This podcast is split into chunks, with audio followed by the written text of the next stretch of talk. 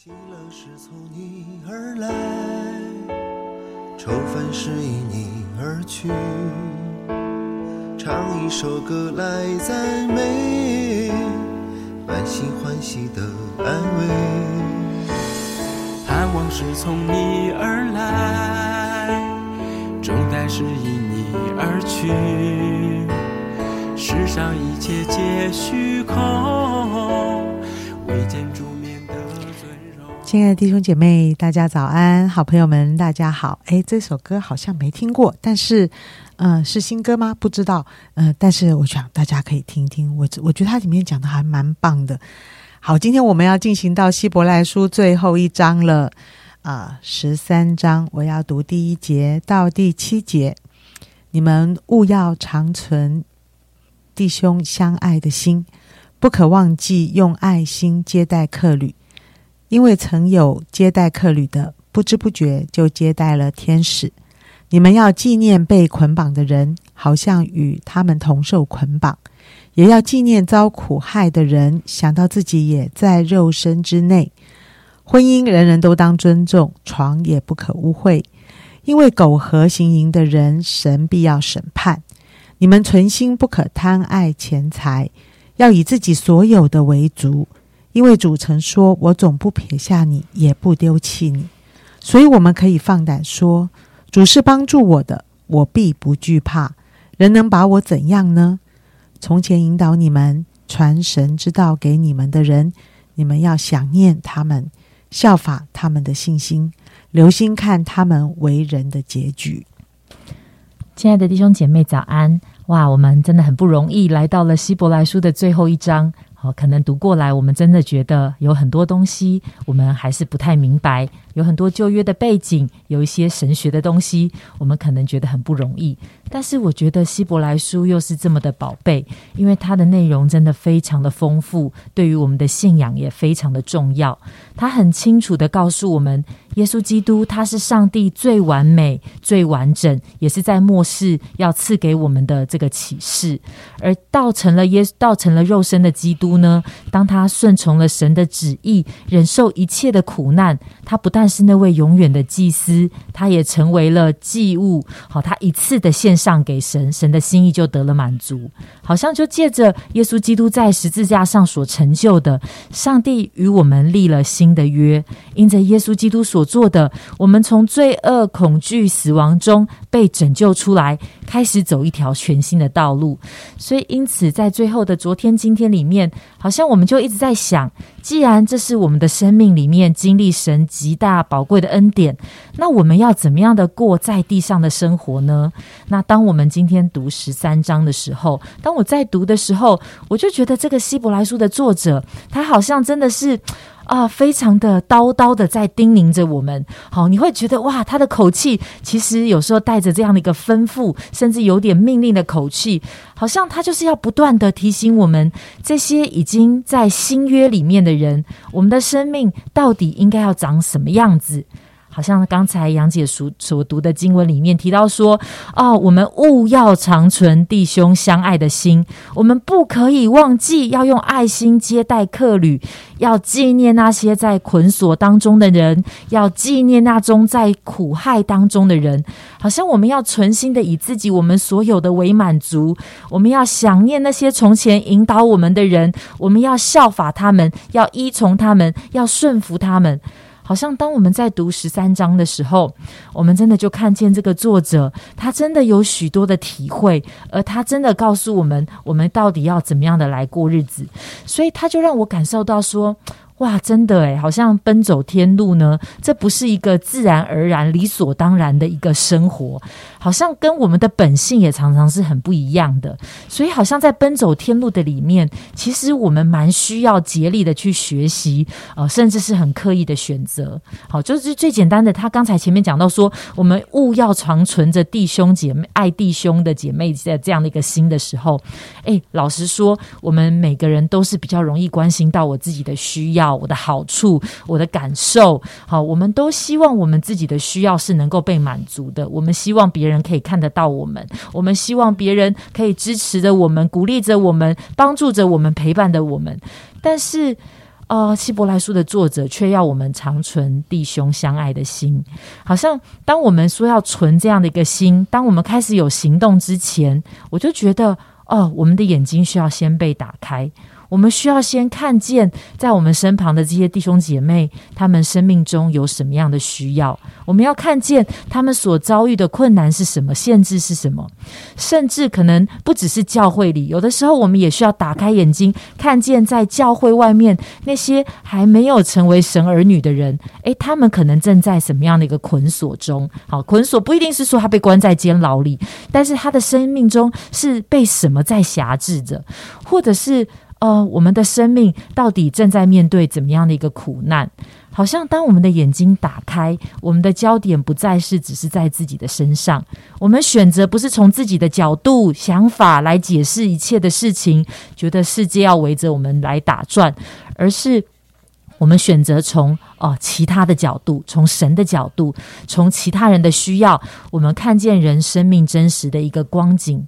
那我们的心会怎么样来回应？我们是冷漠的，是冷眼旁观，还是我们会觉得哇，我心里面会被激发，是我需神的爱激励我，用爱心去回应，好像那个我们的心里面从爱来出发，因此我们所说出的话是带着是慈爱的话语，好像我们的行动是有具体的那个爱的行动。好像真的有的时候，当我们才刚办完一万营会，有的时候我听到一些初初来到教会的一些啊弟兄姐妹，他们分享，诶，为什么他们会在神的家中？为什么他们会相信？好像就是他们在最失落失丧的时候，他们遇见了一个。基督徒遇到了一个弟兄姐妹，而这些弟兄怎姐妹怎么样的一个接纳，用爱心的接待跟包容，好像让他们很真实的体会到这位神是充满了爱。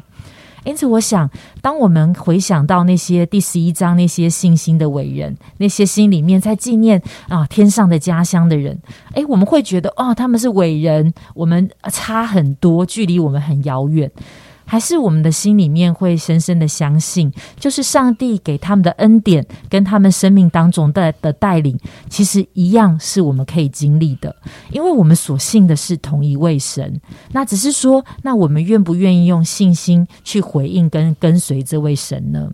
好像当我们领受了耶稣基督这样的一个宝贵的恩典，我们的生命是否已经转向？好，我们不只是啊。过去的生命走到如今，我们是可以往前看、往上看，好像就像刚才所说的哦。虽然我们的生活中仍然会充满了各样的挑战，哦，但是这些的挑战其实不只是外面的这些困难，很多的时候这些挑战常常是挑战我们的生命。但是即便是这样。我们的心里却知道，我们从来都不是孤单的，因为我们看见有那些信心的榜样，他们走在我们的前面。我们知道这是一条蒙福的道路，我们知道这是一条可以走的路，所以我们会知道说，是的，我们可以来效法他们，我们可以跟上。那同样的。我们会不会也愿意往后看，看见还有人走在我们的后面？也许我们要邀请他一起加入这个信心的群体，走这条天路历程。也许我们需要花时间陪伴、鼓励他，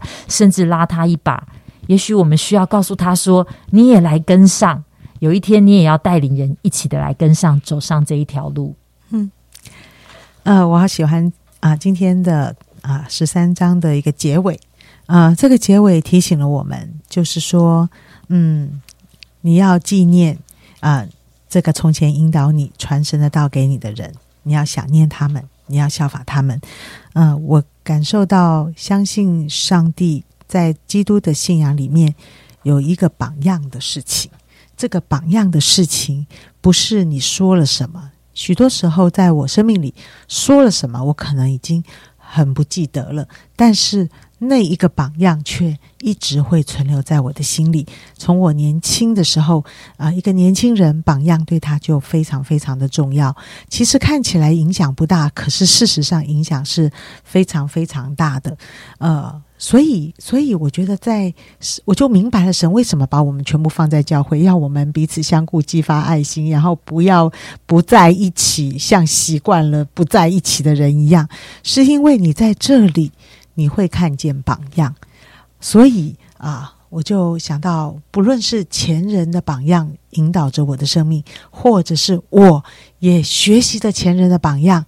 也在这样的一个群体当中学习做榜样的时候，那我也相信会继续的影响着后面往后面啊，继续来跟随基督的人。所以，我想今天我们要特别要来感谢，感谢这一些常常为我们的灵魂守望。常常关心着我们与上帝的关系的这些人，我不知道，呃，当你这样想的时候，你脑海中有浮现谁吗？呃，我觉得我想给大家一分钟，请你来为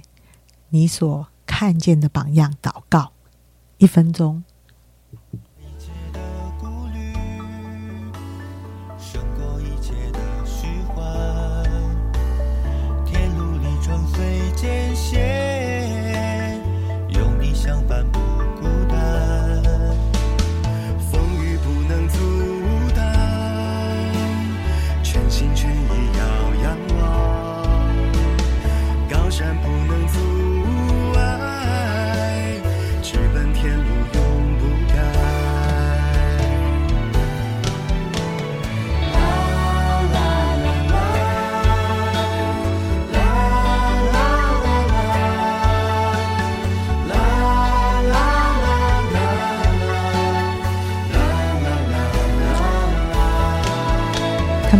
曾经怎么样的爱你，怎么样的关心你，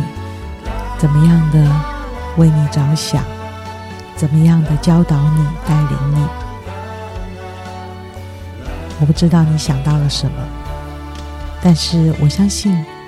我们真的很愿意带领我们的人，他们身体健康，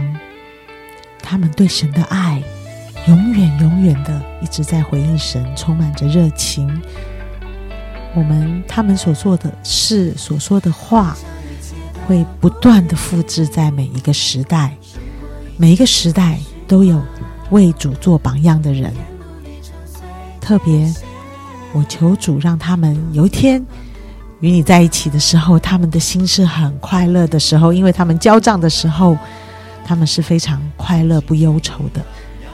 主耶稣，因此你就鼓励着我们。当想到这些带领我们的人的时候，主啊，我们就想到有一天他们跟神交账的时候，他们是欢欢喜喜，因为我跟随着他们的脚步，荣耀着这位爱我们的主。求神保守的弟兄姐妹，真的常常想念这些带领我们的人，他们的榜样见证，继续着影响着我们，让我们来走这条天路，荣耀爱我们的主。听我们同心祷告，奉主耶稣基督宝贵的圣名，阿门。